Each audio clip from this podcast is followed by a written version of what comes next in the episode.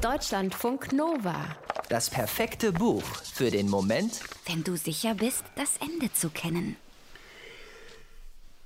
Wonach sehnt sich der Tod? Wofür würde er die alte Sense an den Nagel hängen? Er benutzt sie sowieso nur noch als Selfie-Stick. Wofür würde er seinen speziellen Todcomputer herunterfahren, den mit den ungezählten Auftragsdateien? Wofür würde er seinen weiten, schwarzen Umhang in den Kleiderschrank verbannen, weil er nicht länger schaurig aussehen müsste? Wofür würde der Tod ein letztes Mal töten? Er hat das alles so satt. Kriege, Katastrophen, Krankheiten. Alzheimer, Blutgerinnsel, Krebs. Alte Terroristen, lebensmüde. Unglücksfälle, Dummheiten, Gewalttaten. Es nimmt kein Ende.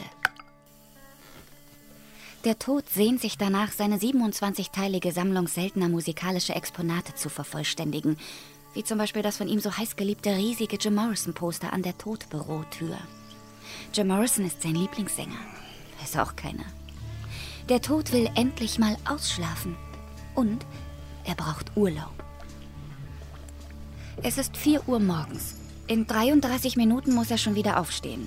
Eigentlich braucht er sich gar nicht mehr hinzulegen, wenn er nur nicht so furchtbar müde wäre.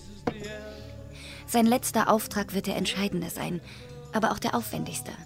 Da geht es nicht nur um eine Seele, auch nicht um ein paar tausend. Nee, bei dieser Geschichte geht es um 7,8 Milliarden Seelen, um die ganze Menschheit. Er darf den richtigen Zeitpunkt nicht verpassen, sonst kann er seinen Urlaub vergessen. Wie soll er ahnen, dass ausgerechnet eine Romanfigur ihm den vermiesen will? This is the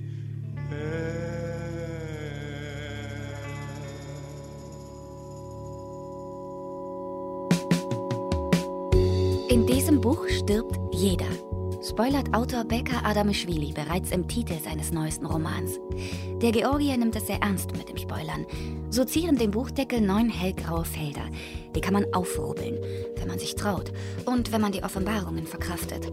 Offenbarungen wie Jesus Christus stirbt. Oder der Breitengrad steht auf dem Thermometer. Was? Breitengrad? Thermometer?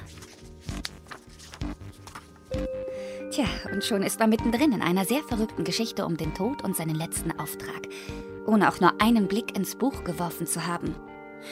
Nun könnte ja der Autor Stellung beziehen, indem er sagt, hey Tod, coole Sache das mit dem Vernichten der gesamten Menschheit, schönen Urlaub dann, hast du dir verdient, Eincreme nicht vergessen. Aber was wäre das dann für eine Geschichte? Eine kurze, eine schreckliche, eine langweilige.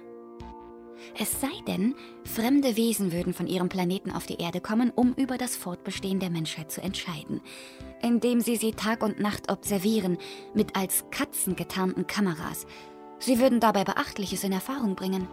Zum Beispiel, dass die Menschen sich am laufenden Meter gegenseitig bescheißen, dass sie immer müde sind, sich aber keine Faulheit gönnen, weil sie was schaffen müssen, dass sie ohne technische Hilfsmittel nicht mehr lebensfähig sind, dass sie Grenzen nur dann öffnen und schließen, wenn eine kleine Elite den Wunsch hat, ein Land zu verlassen oder zu betreten, und dass eine bis zur Wortlosigkeit politisch korrigierte Sprache Stille eintreten lässt unter den Menschen.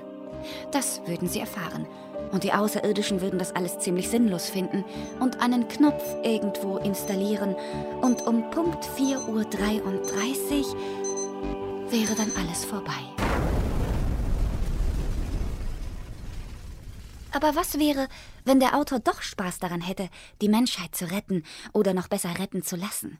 Von einer Hauptfigur namens Memento Mori. Von einer Hauptfigur, die weiß, dass sie eine Romanfigur ist, die Gedanken lesen und in der Geschichte herumreisen kann. Das wär's. Dieser Memento Mori könnte sich überlegen, wie man die Außerirdischen enttarnt und aufhält. Und er könnte sich Verbündete dafür suchen. Zum Beispiel einen Detektiven aus England und eine Prinzessin aus Padanaram. Das könnte ein richtig toller Roman werden. Deutschlandfunk Nova